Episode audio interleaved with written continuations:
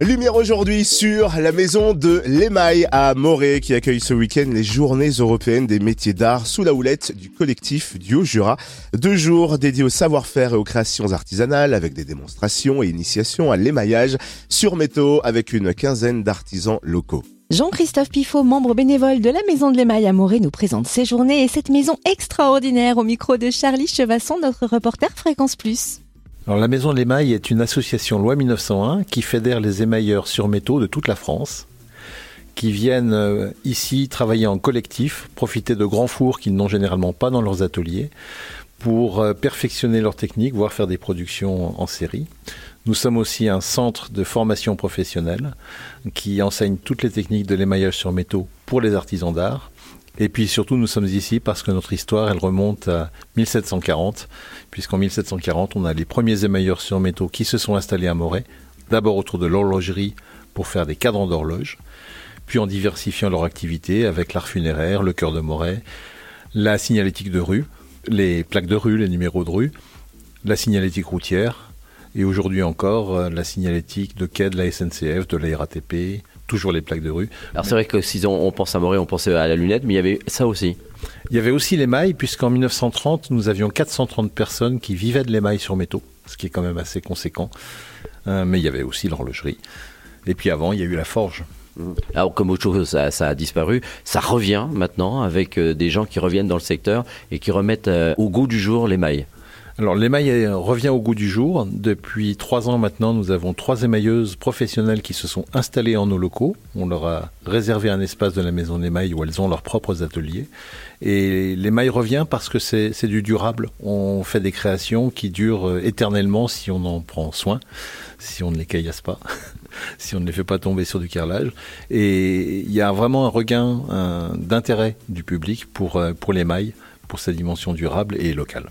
Alors, le 1er et 2 avril, vous allez accueillir les journées des métiers d'art ici au sein de cette maison de l'émail et vous allez regrouper euh, plusieurs artisans ici du Haut-Jura. Alors, euh, à l'occasion des journées européennes des métiers d'art, 16 artisans euh, du Haut-Jura se regroupent à la maison de l'émail pour présenter leur, leur art et permettre au public de découvrir en un seul lieu une grande diversité d'activités.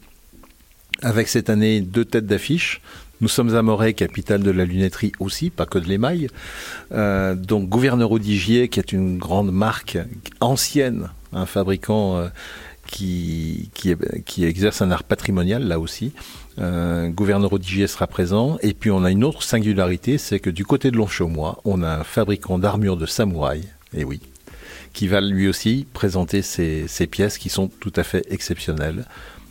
Autrement, on va retrouver ben, les, artisans que l'on connaît plus régulièrement, en tout cas qu'on voit régulièrement à chaque, à chaque GEMA.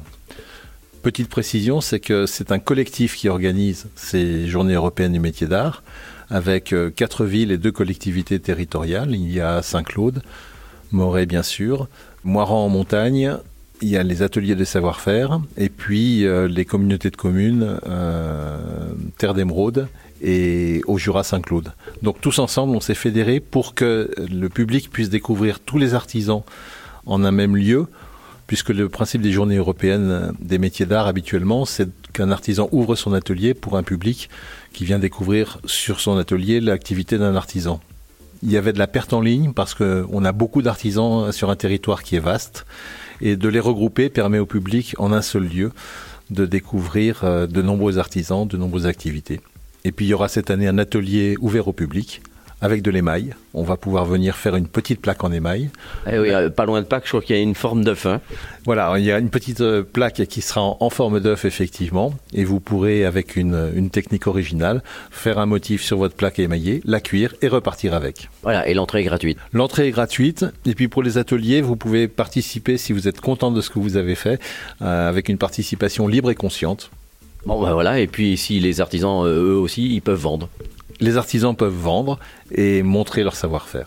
Merci. Donc c'est à la maison de l'émail ici à Morée le 1er et 2 avril. Merci Charlie, merci Jean-Christophe Pifot, membre bénévole de la maison de l'émail à Morée, qui ouvre donc ses portes ce week-end de 10h à 18h pour les journées européennes des métiers d'art. Plus d'infos sur le site de la ville de Morée, www.audebienne.fr ou sur le Facebook et l'Instagram de la maison de l'émail de Morée.